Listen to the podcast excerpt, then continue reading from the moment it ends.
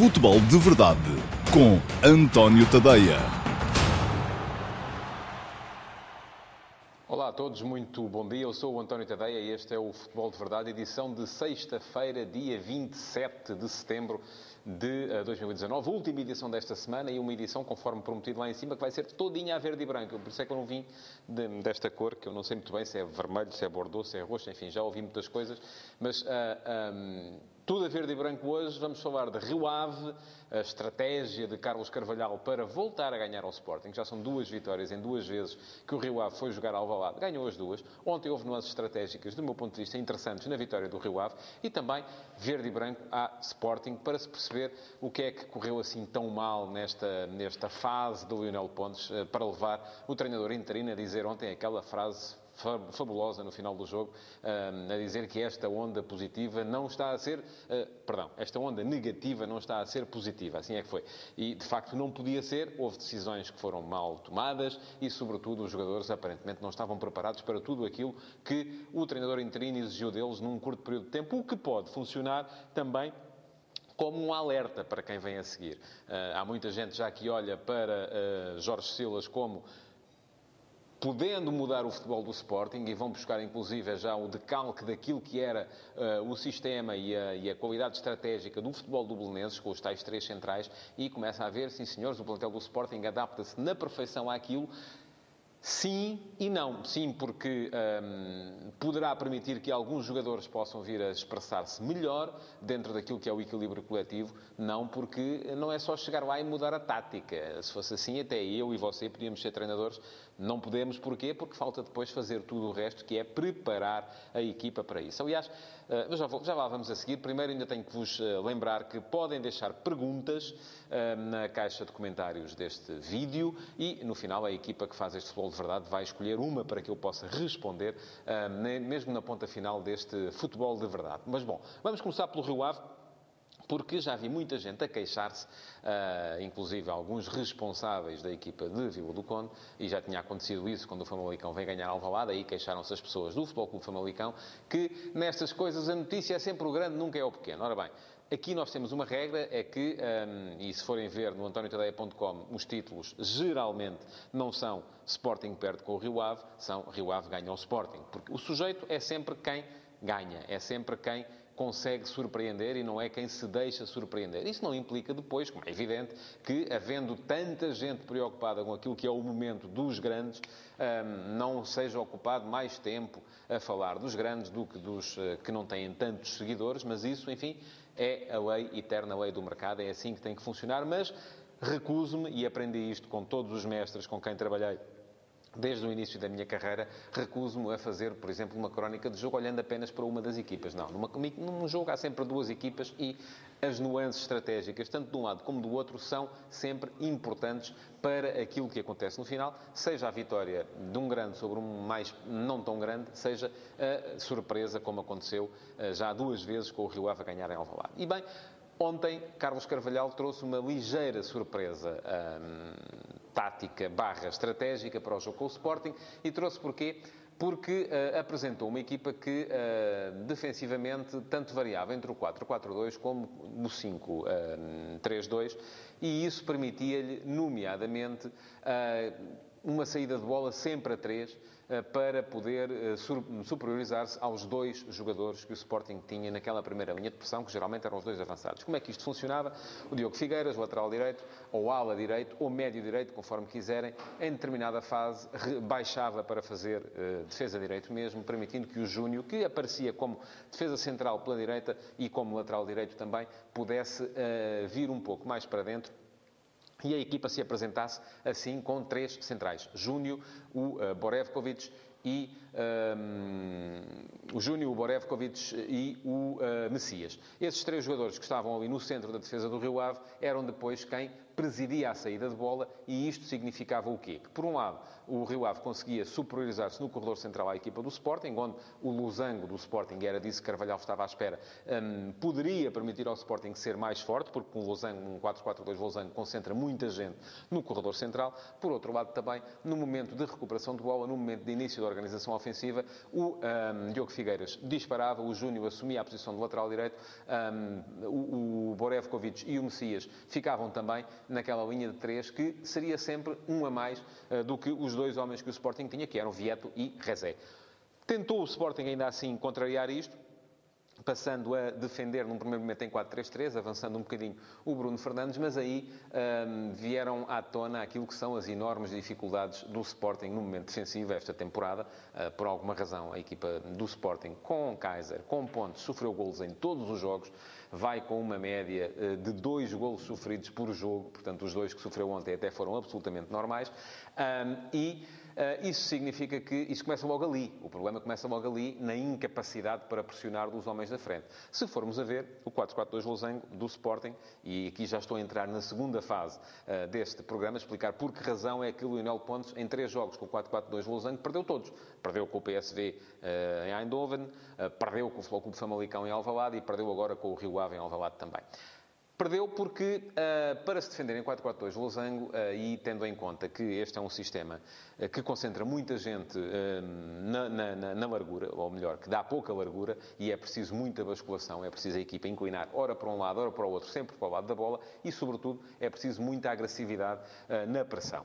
Porque, não tendo agressividade na pressão, o que é que acontece? O adversário tem toda a vontade do mundo para mudar o lado do jogo e para expor aquilo que são os problemas da equipa que está a defender em 4-4-2 losango. Porque um, se o adversário consegue mudar a bola de lado com muita facilidade, o que é que acontece? A outra equipa tem que mudar para o outro lado também e depois tem que mudar para este, cansa-se demasiado, não tem bola e acaba por perder as referências de posicionamento. Foi isso que aconteceu ao Sporting nestes três jogos, regra geral, é por isso também que o Sporting defendeu tão mal uh, nestas uh, partidas e acabou por uh, perder as três. Porquê? Porque nem Vieto, nem Rezé pressionam. É verdade, eles estão lá, eh, não, não são capazes de fazer pressão defensiva. Vieto é, até do meu ponto de vista, e por aquilo que tem mostrado, com bola, sobretudo, um dos dois uh, fora de série que o Sporting tem no seu plantel neste momento. A equipa que Silas vier a montar vai ter que ser montada em cima de dois jogadores, Bruno Fernandes e uh, Luciano Vieto, porque são de facto dois jogadores muito acima daquilo que é a média do plantel. Agora, não lhe peçam aquilo que ele não sabe fazer. E aquilo que ele não sabe fazer, aparentemente, é ser um cão de caça uh, para andar a morder os calcanhares da saída de bola do adversário. Se nos lembrarmos, o Sporting de Paulo Bento, que jogava em 4-4-2 Losango, quem é que tinha na frente? Lembram-se? Eu vou dizer, Lietzen e Derlei. Querem dois avançados que sejam mais capazes de pressionar do que estes dois. Depois, vamos continuar, porque no meio-campo estava, por exemplo, João Moutinho, um jogador que tem, um, ainda hoje, uma cultura posicional uh, que parece que nasceu a jogar futebol. Parece que no cérebro dele aquilo já estava lá quando ele nasceu, já vinha lá onde é que tinha que estar em campo em cada momento para assegurar a posse e para assegurar o equilíbrio do ponto de vista defensivo. Hoje o Sporting não tem nenhum jogador com essas características no seu meio-campo. aqueles que aparecem a jogar são alguns bons com bola, outros nem isso, uh, alguns bons na marcação, mas ser bom na marcação, como é, por exemplo, Batalha, não quer dizer que se seja bom em termos de posicionamento, e isso acho que Batalha também não é. Bom, o jogo decorreu assim nesta, nesta base. O Sporting, é preciso dizê-lo, podia tê-lo ganho com toda a facilidade, ainda assim. Teve ocasiões de golo mais do que suficientes para chegar ao intervalo a ganhar com tranquilidade, e isto uh, fala-se de 4-4-2 Losango e vem a tranquilidade do Paulo Bento, um, mas uh, a verdade é que não marcou. E aí também vem à vista uma outra questão que é a formação do plantel do Sporting. Um, não há gente que seja capaz de meter a bola dentro da baliza. É como, se, como dizia, se dizia em tempos de Jardel e como alguns já disseram agora mais recentemente, por exemplo, de Bas Dost. Um, ele não joga nada, só faz, a única coisa que faz é marcar golos. Ora bem, o Sporting tem ali muita gente que joga muito. Agora, meter a bola dentro da baliza é que é um problema que esta equipa não é capaz de resolver. E tem de o resolver. Porque ontem, por exemplo, a derrota deve-se em grande parte a isso também. Há aqui uma componente estratégica, há também a componente do desaproveitamento que a equipa do Sporting fez uh, das ocasiões que chegou a ter para poder marcar. E bom.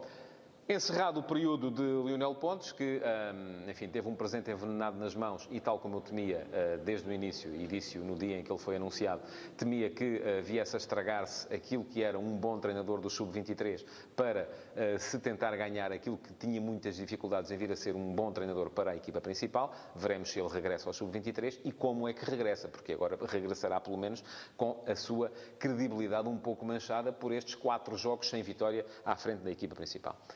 Vem Jorge Silas, que em princípio será apresentado hoje. Ora bem, O que é que Silas pode trazer ao Sporting? Silas é um treinador que, uh, vou confessá-lo, eu até já me tinha lembrado que ele poderia vir a ser uma solução para o Sporting, ainda lá estava Kaiser. Porquê? Uh, porque é um treinador de futebol positivo, é um treinador com uma componente estratégica fortíssima, parece-me que é essa.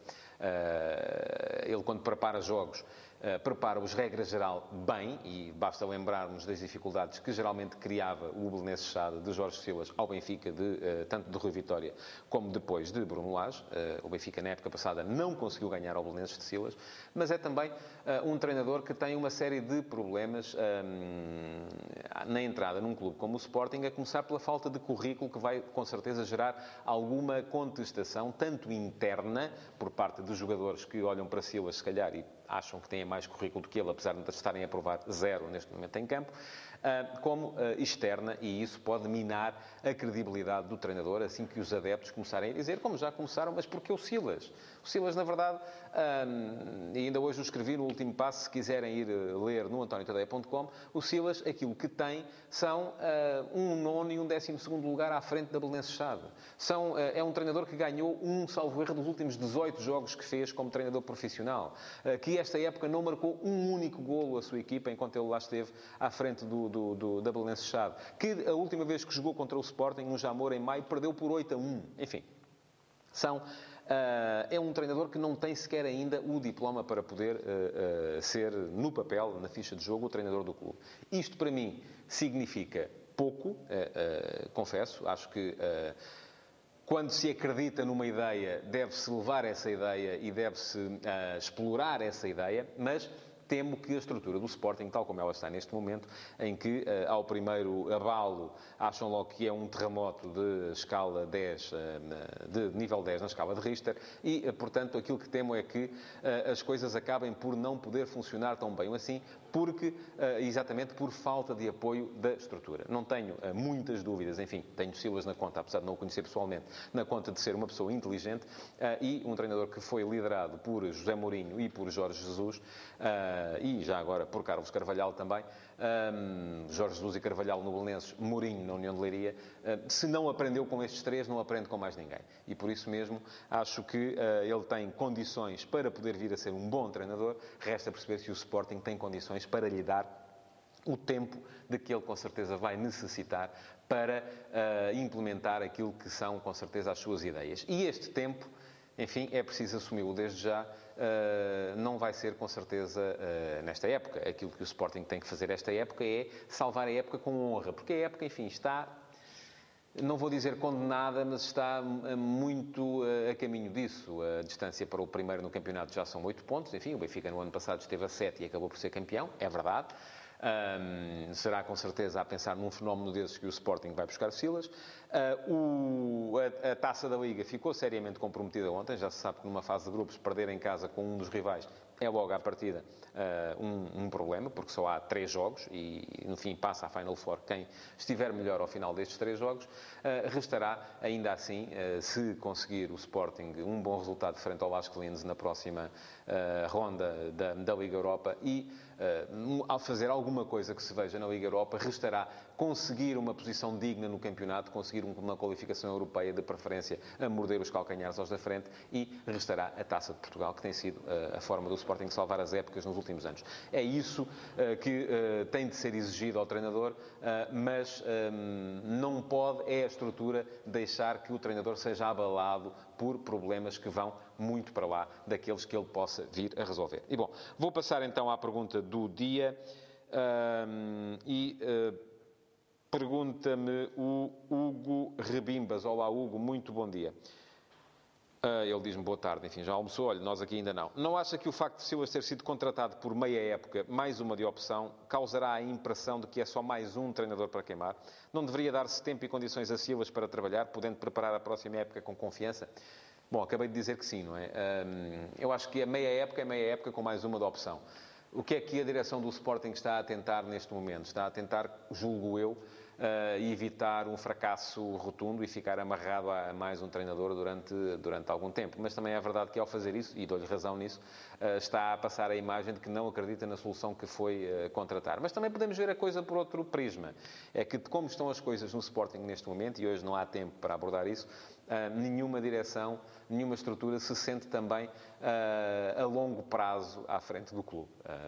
Pede-se nas bancadas a demissão do presidente e também poderia ser apontado o dedo a Frederico Varandas se de repente fizesse um contrato de longa duração com qualquer treinador, porque lhe poderiam dizer, mas eh, se você não vai durar aqui, por que razão é que nos impõe o treinador que está a escolher? Enfim, pode ser tudo visto de uma ou de outra maneira, o importante, ainda assim, acho, é que seja transmitida para fora a ideia de que uh, Jorge Silas não é mais um treinador para queimar, conforme uh, sugeriu aqui o Hugo. Muito obrigado, então, por terem visto este Futebol de Verdade.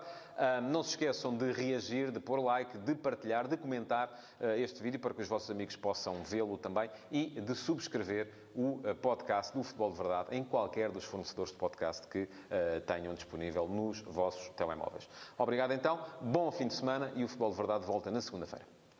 Futebol de Verdade, em direto de segunda a sexta-feira, às 12h30, no Facebook de António Tadeia.